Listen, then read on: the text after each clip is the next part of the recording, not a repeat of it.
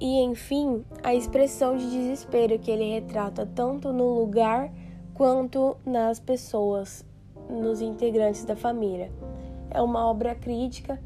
Ele critica a desigualdade do país, ele critica a região Nordeste ser tão pobre. E até hoje isso não é muito diferente. O país conseguiu se desenvolver, a região Nordeste conseguiu se desenvolver, mas em muitas pequenas regiões dentro dessa parte do Brasil, muitas pessoas ainda têm que tentar migrar para as regiões centrais e mais desenvolvidas para tentar novas oportunidades pela falta de estrutura que lá apresenta.